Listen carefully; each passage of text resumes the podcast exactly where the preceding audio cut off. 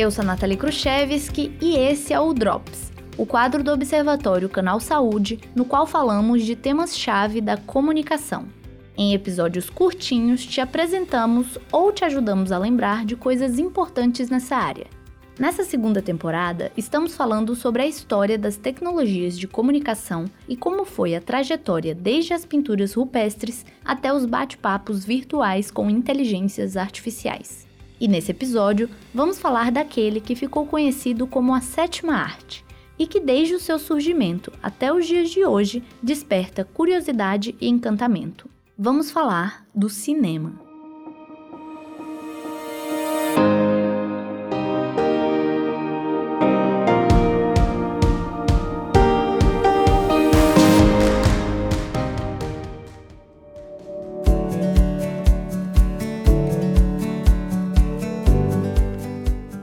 Episódio anterior do Drops sobre fotografia, vocês tiveram um gostinho do início da história do cinema. Isso porque, como muitas das inovações da comunicação que mencionamos por aqui, uma tecnologia nunca nasce do nada. Sempre tem uma ou várias descobertas anteriores que permitem ou inspiram o surgimento de uma nova. E não foi diferente com o cinema. Desde épocas muito antigas, o ser humano explora e estuda a imagem e seus muitos aspectos seja artisticamente, como o teatro de sombras chinês, que surgiu por volta de 5 mil anos antes da Era Comum, ou cientificamente, como estudos de óptica e cinética. A câmera escura, que já explicamos como funciona no episódio anterior, e a lanterna mágica, que era um projetor de imagens arcaico, são amostras de tecnologias que já tinham ligações com o que viriam a ser as câmeras e projetores, aparatos essenciais para o nascimento do cinema. E não podemos esquecer, é claro, a influência da própria fotografia nesse processo. Em 1877, o empresário britânico Leland Stanford buscou as habilidades do fotógrafo pioneiro Edward Muybridge para provar que durante uma corrida o cavalo tirava as quatro patas do chão. Para isso, foram montadas 12 câmeras ao longo de uma pista que tiraram fotografias em sequência. Depois de reveladas, as imagens foram colocadas em um tambor giratório que permitia a visualização do cavalo galopando. Essa primeira experiência definiu o princípio do que se tornaria o cinema, uma sequência de imagens que, quando reproduzidas rapidamente, dava a ilusão de estarmos assistindo a uma cena em movimento. Outro pioneiro desse ramo foi o inventor Thomas Edison, aquele mesmo da lâmpada elétrica e que já citamos aqui no Drops, no episódio sobre o rádio. Ele queria atrelar a imagem em movimento ao seu invento que reproduzia sons, e assim acabou criando, em 1893, o cinetógrafo, a primeira câmera cinematográfica, e o cinetoscópio, o equipamento de reprodução. Porém, a visualização do filme era através de um orifício, o que limitava a observação a uma única pessoa. Foi só dois anos depois, em 1895, que o cinema, em um formato mais parecido com o que vemos hoje, teve sua grande estreia. No Grand Café do Boulevard de Capucine, em Paris, os irmãos franceses Auguste e Louis Lumière fizeram a primeira demonstração pública comercial de uma nova tecnologia, a cinematografia. A princípio, as pessoas não se mostraram muito animadas, mas quando o projetor foi ligado, o ceticismo deu lugar à perplexidade e ao fascínio. Os irmãos Lumière, que já tinham familiaridade com a fotografia por conta de seu pai, que era fotógrafo e empresário do ramo de películas fotográficas, criaram sua própria câmera filmadora, o cinematógrafo. Era um aperfeiçoamento do invento de Thomas Edison, com o grande diferencial de ser mais leve, permitindo a mobilidade do equipamento. Eles também inovaram na forma como reproduziam seus filmes, por meio de um projetor e uma tela, tornando a experiência de assistir o filme algo coletivo. Rapidamente, o invento dos irmãos franceses se tornou um sucesso na Europa e na Índia, com exibições de filmes se tornando cada vez mais populares. Nesse começo da história do cinema, os filmes registravam momentos reais de um ponto de vista estático.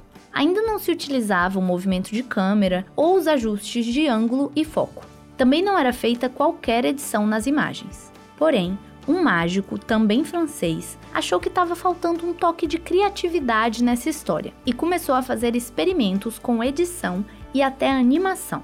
Em 1902, Georges Méliès lançou seu primeiro filme longo, baseado na obra Da Terra à Lua, do escritor Júlio Verne. Técnicas mais criativas de filmagem ainda foram deixadas de lado pela obra, mas isso não tira seu caráter revolucionário, já que trouxe a inovação da edição e atrelou ao cinema um conceito mais narrativo. Um ano depois, o projecionista Edwin Porter lançou o primeiro filme longo americano, O Grande Roubo de Trem. Nesse sim, era possível ver a utilização da movimentação de câmera como recurso narrativo. Os filmes passaram então a serem vistos como um instrumento de contação de história e como uma oportunidade comercial. Surgiram as salas de cinema e a estrutura de negócio que vemos até hoje começou a se consolidar. Distribuidoras compravam os rolos de filmes das produtoras para alugá-los aos exibidores, que apresentavam a obra em suas salas por um determinado período. Uma das empresas que ganhou destaque no mercado nessa época foi a do francês Charles Pathé, ele viu o cinema como indústria e suas produções focavam muito mais na quantidade do que na qualidade ou no valor artístico. Seus filmes eram bastante vistos nos Estados Unidos, que ainda não tinha uma produtora grande o suficiente para suprir as necessidades dos exibidores. E falando em Estados Unidos, algo interessante que aconteceu por lá foi a criação da MPPC, um acordo entre as grandes empresas cinematográficas americanas para monopolizar os múltiplos setores do ramo desde a propriedade de equipamentos até o talento criativo. Foi nesse contexto que nasceu a cultura do estrelato. As empresas da MPPC tinham medo de que os atores ficassem famosos e passassem a cobrar mais caro pelo seu trabalho. Então, seus nomes não eram divulgados. Mas uma empresa independente chamada IMP viu aí uma oportunidade. Ela convenceu atores que eram conhecidos pelo seu trabalho em anonimato a atuar em suas produções. Porém, seus nomes eram divulgados e inclusive explorados como parte da estratégia de divulgação dos filmes. A manobra funcionou e as pessoas passaram a ir aos cinemas para ver um ator ou atriz específicos. Os salários dos atores realmente aumentaram, mas os ganhos nas bilheterias também.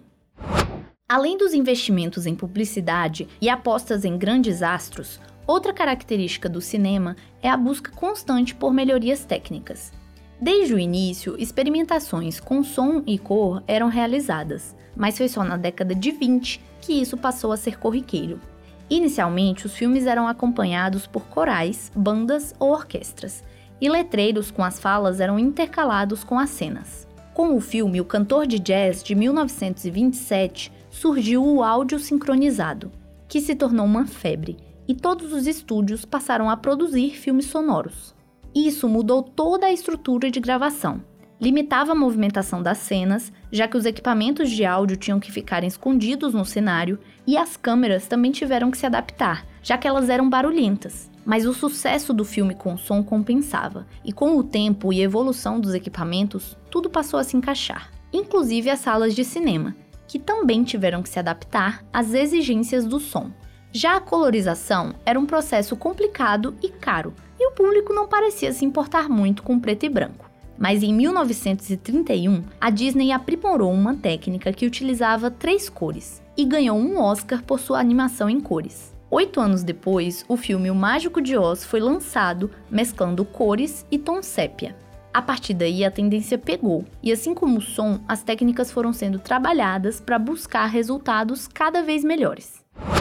No início do século XX, a Primeira Guerra Mundial acabou por paralisar as produções europeias. Era o empurrão que faltava para que o mercado de produção americano crescesse. O governo dos Estados Unidos tinha limitado o poder da MPPC, o que permitiu o crescimento de outras empresas. Produtoras independentes começaram a investir em produções mais ousadas, seguindo a linha europeia. Além disso, o público estava cansado das produções curtas demais, então os longas-metragens passaram a ser a grande aposta. Nesse período, houve um investimento em salas de exibição mais luxuosas, e o cinema passou a ser também uma experiência sofisticada, conquistando assim as classes mais altas. Apesar das limitações impostas pelo Estado, a MPPC ainda causava problemas para outras produtoras, e foi assim que várias empresas se mudaram para a costa oeste do país mais especificamente para Los Angeles, na Califórnia. Pois é, era o início de Hollywood. A Cidade dos Anjos também tinha o benefício de não ter a mão de obra sindicalizada, o que barateava os custos de produção, porque se pagava menos para os trabalhadores. E também tinha um clima mais estável, o que ajudava nas gravações. Empresas conhecidas até hoje como Fox, MGM, Paramount e Warner Brothers nasceram e prosperaram em Hollywood. Também surgiu um sistema de negócio no qual uma única empresa atuava nos três estágios do cinema: produção, distribuição e exibição. Essas empresas se tornaram gigantes e construíram um monopólio ainda maior que o da MPPC. Como detinham a hegemonia de todos os estágios do cinema, cada empresa desenvolveu um estilo próprio. Como o viés mais sofisticado e com foco nos grandes astros da Paramount, as produções luxuosas da MGM, a preferência pelo ramo da exibição da Fox, a qualidade sonora e a ousadia da RKO ou os filmes de mais baixo orçamento da Warner Brothers. Mas isso aí também era uma limitação do tamanho da empresa, que era a menor dentre as cinco gigantes. Mas esse poder todo não ia durar muito. Em 1948, a Suprema Corte Americana acabou com a farra e decidiu que era ilegal a posse de redes de cinema por estúdios. Além disso, os atores passaram a querer mais valorização, já que eram, em parte, os responsáveis pelo sucesso estrondoso das produções. As agências de gerência de carreira dos astros passaram a exigir, inclusive, que os atores tivessem participação nos lucros dos filmes. A balança agora estava um pouco mais equilibrada, mas como sabemos, essas empresas ainda são gigantes e, inclusive, descobriram novas formas de se manter relevante e aumentar seus lucros, como investimento na cultura do entretenimento. Mas essa já é uma conversa para o próximo episódio.